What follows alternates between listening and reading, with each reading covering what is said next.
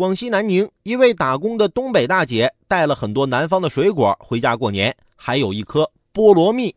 大姐说啊以前没见过给儿女们吃大姐回家呢得将近五十个小时舍不得买卧铺。大姐的大儿子今年三十岁小儿子二十八岁小儿子还没成家呢。